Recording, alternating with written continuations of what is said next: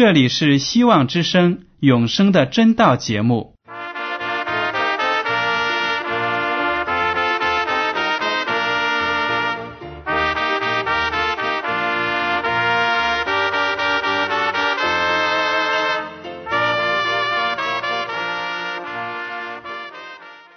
亲爱的听众朋友们，你们好，我是艾德，很高兴今天能和你们在永生的真道这个栏目中见面。耶稣说：“听上帝的话语，并且遵守的人是最有福气的。”所以，艾德现在能够通过电波和你们分享上帝的教导，感到十分快乐。我也希望众位弟兄姐妹。还有那些正在寻求真道的朋友们，也能够珍惜这段时光。大家不妨在手边准备好纸和笔，将今天讲到的要点和经文章节做些记录，以便过后自己再亲自查考圣经。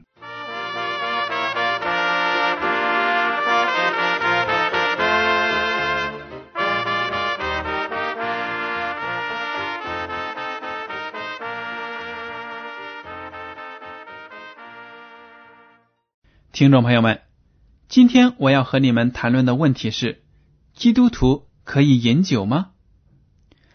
我知道啊，生活在中华文化当中，很多人呢都知道，我们周围都是被宴席和吃酒包围着，喝酒成了我们文化中一个非常重要的部分。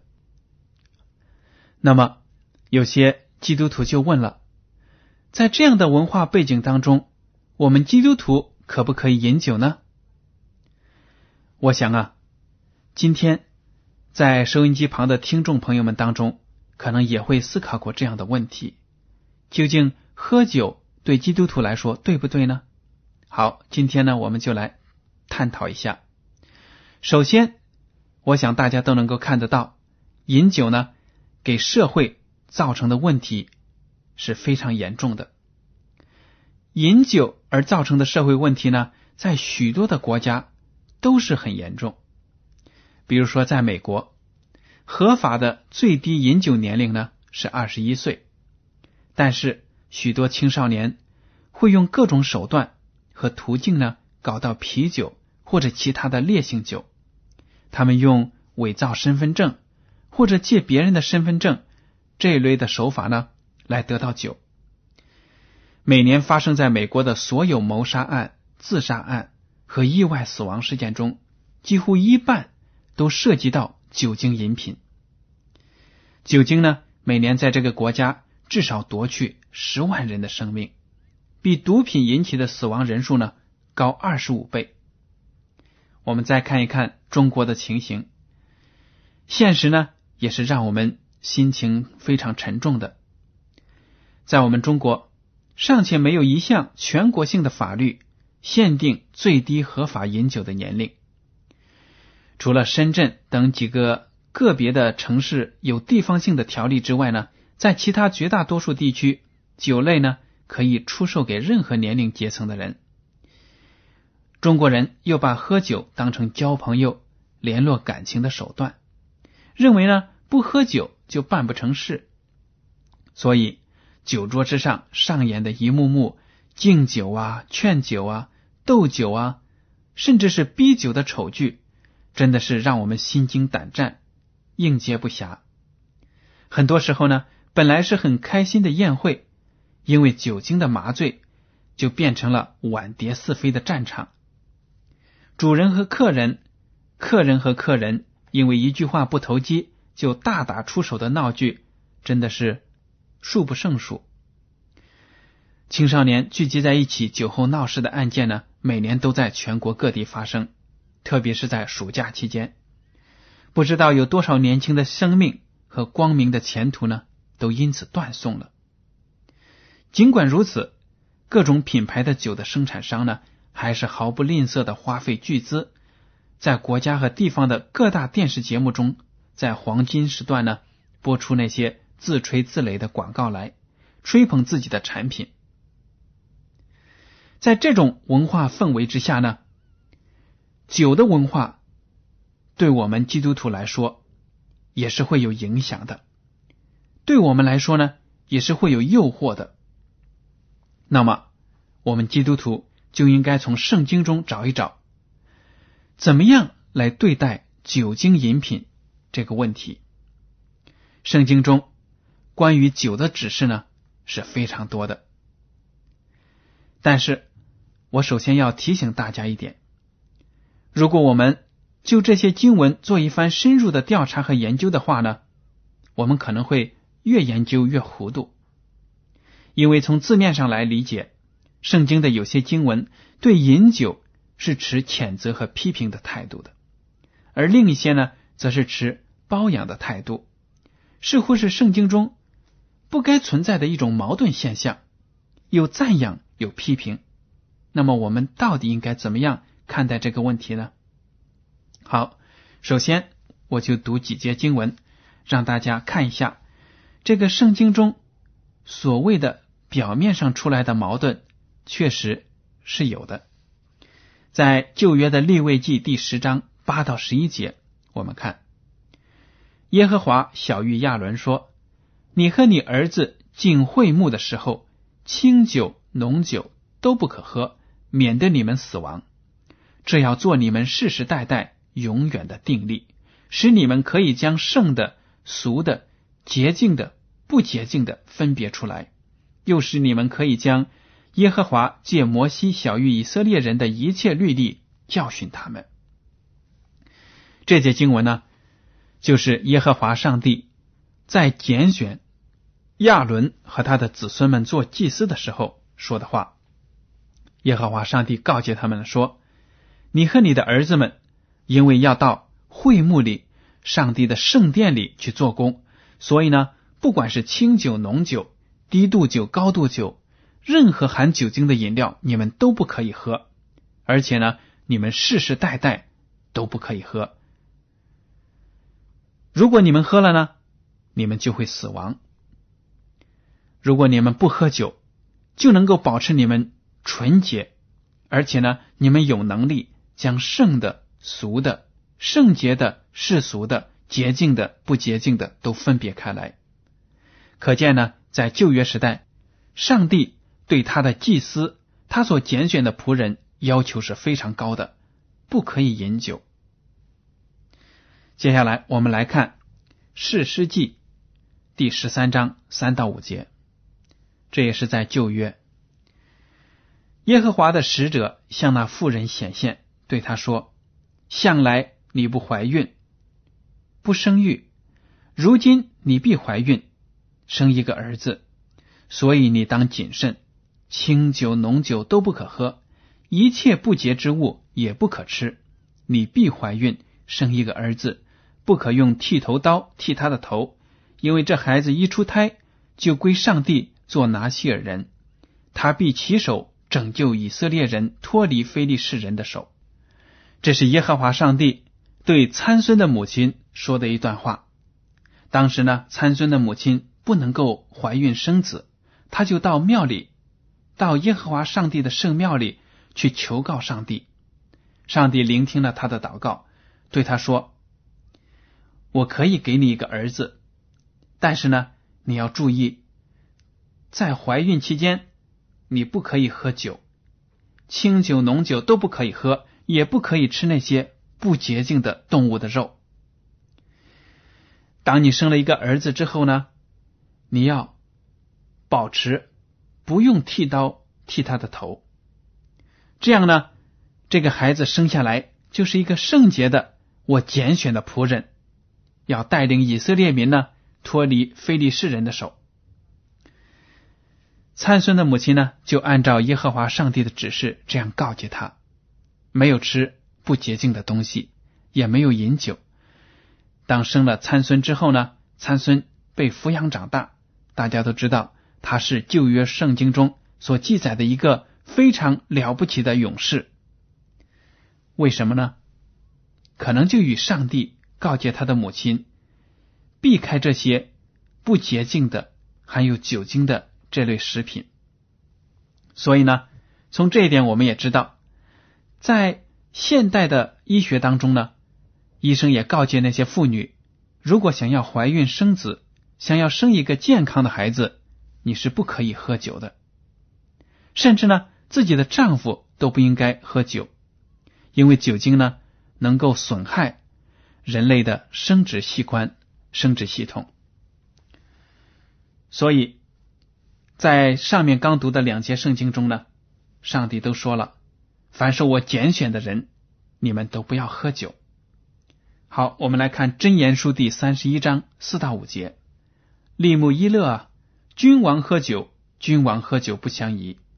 王子说，浓酒在那里也不相宜，恐怕喝了就忘记律例，颠倒一切困苦人的是非。”这是所罗门王对自己的儿子所说的一句话：“说你作为一个王子，将要继承王位，成为一国之君，你不可喝酒。”因为你喝酒了呢，就会忘记了上帝的律法，颠倒一切困苦人的是非，对百姓呢也不可以公正的审判他们的案件。从这一点，我们也看得出，一个明智的君王呢也不应该喝酒。还有《真言书》第二十三章三十一到三十三节这样说：“酒发红，在杯中闪烁，你不可观看。”虽然下咽舒畅，终究是咬你如蛇，刺你如毒蛇。你眼必看见异怪的事，你心必发出乖谬的话。这里呢，就说了酒这种东西，虽然装在杯子里闪闪发亮，颜色呢很诱人，但是呢，你看都不要看。有的时候，酒端起来喝下去，好像很舒畅的样子。但是呢，它其实是一条毒蛇，终究会伤害你的。你喝酒多了会有什么样的事情发生呢？经文说了，你眼必看见异怪的事，你心必发出乖谬的话。就是说呢，喝醉了酒的人，眼睛呢看到一些奇奇怪怪的事情。在有些经文呢，还会翻译成淫妇看见淫乱的事情。在历史上，还有在现实生活中，都证明了很多人酒后呢就会发生淫乱的行为。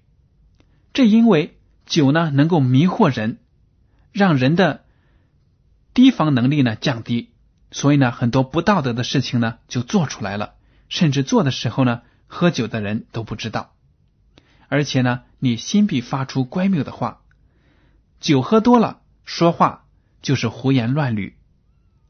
出口伤人，什么样的话都能说出去，而且呢，脑子里也记不住。从这些经文就看得出，酒这种东西，不管它当时看起来有多么的诱人，喝下去多么的舒畅，有些人呢，一天不喝酒，一顿不喝酒，就感觉到非常的难受。但是最终呢，他会像毒蛇一样来害死你。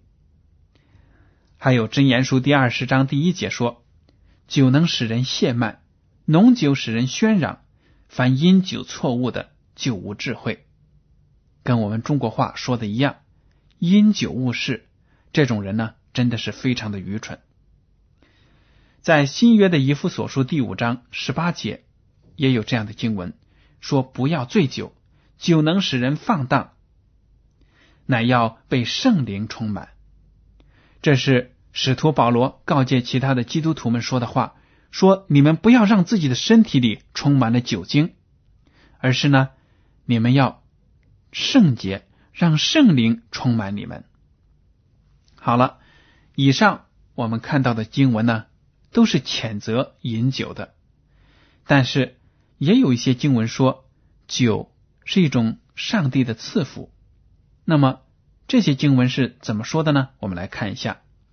创世纪第二十七章第二十八节说：“愿上帝赐你天上的甘露，地上的肥土，并许多五谷、新酒。”这里就说了，要上帝呢赐给这个人天上的甘露，那就是雨水；地上的肥土，那就是肥沃的土地。风调雨顺的情况下呢，当然会生产很多的五谷杂粮，各种粮食，还有新酒。这个新酒指的是什么呢？我们待会儿再说。第二处经文呢，是在诗篇第一百零四篇十四到十五节。他使草生长，给六畜吃，使菜蔬发长，供给人用，使人从地里能得食物，又得酒，能悦人心；得油，能润人面；得粮，能养人心。这里呢，就提到了酒、油和粮三样东西，都让人呢。身心的愉快，身心健康。那么这个酒指的是什么呢？我们待会儿再讲。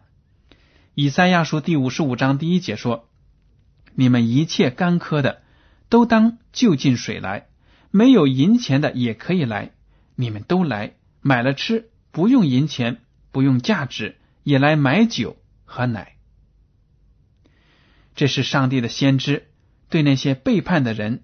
不认识上帝的人发出的一个呼吁：你们来吧，免费的向上帝索取这些好喝的东西。其中呢，也提到了酒。在阿莫斯书第九章十四节说：“我必使我民以色列被掳的归回，他们必重修荒废的城邑居住，栽种葡萄园，喝其中所出的酒，修造果木园，吃其中的果子。”这里就提到了栽种葡萄园，喝其中所出的酒，说明呢，这是一种从葡萄做出来的饮料。好，我们来看新约的约翰福音第二章十到十一节，对他说：“人都是先摆上好酒，等客喝足了，才摆上次的。你倒把好酒留到如今。”这是耶稣所行的头一件神迹，是在加利利的迦拿行的。显出他的荣耀来，他的门徒就信他了。这是耶稣基督在加利利迦拿行的第一个神迹。在他开始传道生涯的时候呢，他行了这个神迹，在一个婚宴上把水变成了美酒。好了，现在呢，我们就来看看这些经文所说的酒指的是什么。我们读了两种截然不同的观点，在圣经里呢，有些经文说酒你连看都不要看，另一种呢却说酒能让人身心愉快，而且呢对人呢是一种赐福。鉴于以上两种截然不同的观点呢，有的人就想出了解决矛盾的方法。他们说，圣经并没有讲酒呢不可以喝，而是要有控制的喝。有限量的喝，适量的饮酒是圣经所允许的。这样的说法呢，看似好有道理，其实呢是极其不正确的。我们知道，酒精是一种能使人上瘾的物质，即使是适量的饮酒，很可能在你不知不觉的情况下呢，你已经上瘾了，最后就一发不可收拾，控制不了了。所以，圣经才告诫人，《真言书》第二十三章三十一节，我们已经读过了。说酒发红，在杯中闪烁，你不可观看。虽然下咽舒畅，终究是咬你如蛇，刺你如毒蛇。圣经说，对酒呢，连看都不要看。所以说，适量的饮酒，少量的饮酒，这种建议呢，是不符合圣经的。在天主教会呢，举行圣餐礼的时候，祭司和那些百姓所用的酒就是葡萄酒，真正含有酒精的酒。所以呢，在祭司当中，天主教会的那些神父当中呢，很多人都有酗酒的毛病，而且呢，那里的教友也有很多都有这样的毛病。有些人呢，已经经过自己的努力。和很大的祷告，摆脱了酒精的困扰，戒酒了。但是在接受教会里的圣餐礼的时候呢，因为神父所用的葡萄酒是含有酒精的，这一滴酒下去呢，就让这个信徒重新对酒精上瘾了。这样的悲剧呢，真的是非常的普遍的。好了，对于喝酒这个问题呢，还有的人说了。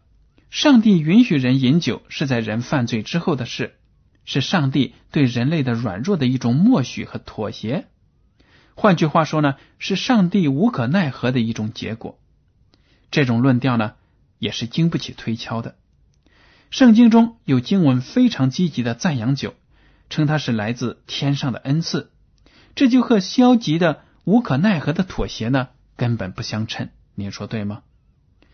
创世纪第二十七章第二十八节就说了：“愿上帝赐你天上的甘露，地上的肥土，并许多五谷新酒。”诗篇一百零四篇十四到十五节也说到：“酒能悦人心。”这里一点都体会不到呢，上帝无可奈何的表达。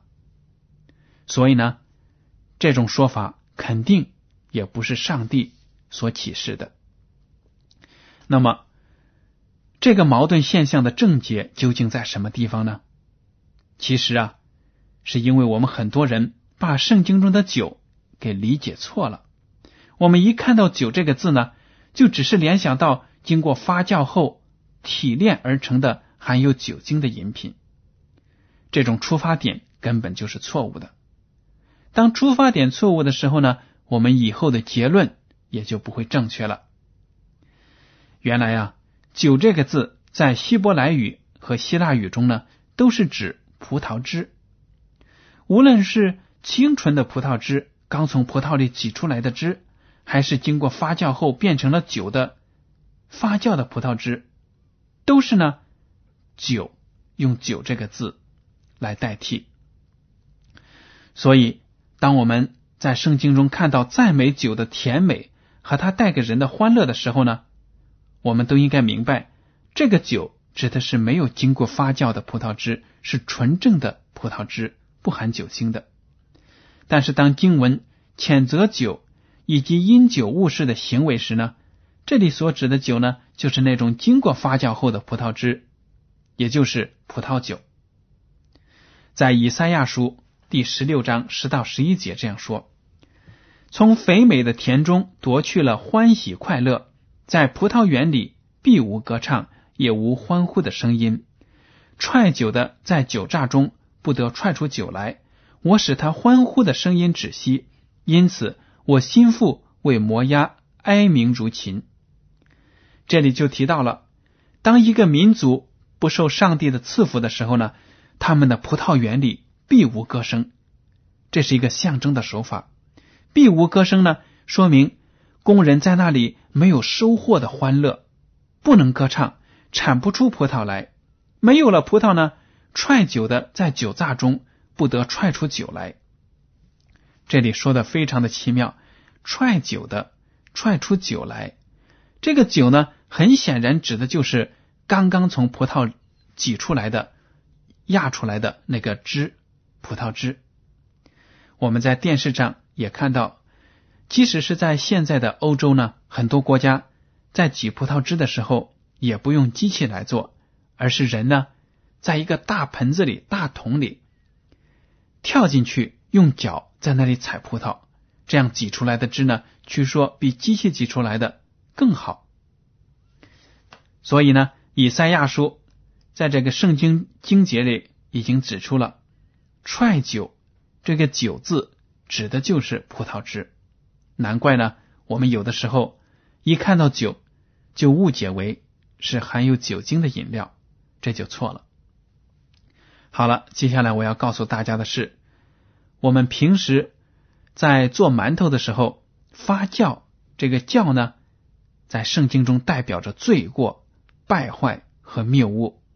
马太福音十六章第六节记载，耶稣对他们说：“你们要谨慎。”防备法利赛人和撒都该人的教。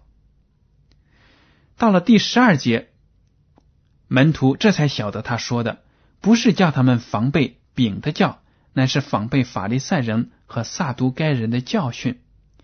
原来呀，法利赛人和撒都该人的教训是败坏了上帝的道理，就好像发酵的酵一样。为什么这样说呢？因为酵本身在。作用的过程中呢，就是要产生发菌体、细菌呢，在那里败坏，所以才使面团变质了，才可能是液体变质。这就是做面团、做酒的过程。所以圣经中用教来代表那些败坏的、败坏了上帝道理的那些理论。而且呢，大家在读出埃及记的时候知道，耶和华上帝呢，让以色列人在逾越节的时候吃无酵的饼。为什么要吃无酵的饼呢？对了，因为酵代表着腐败和罪，所以呢，就要吃没有经过发酵的饼。而这个饼呢，在现在的圣餐礼当中，就象征着耶稣无罪的身体。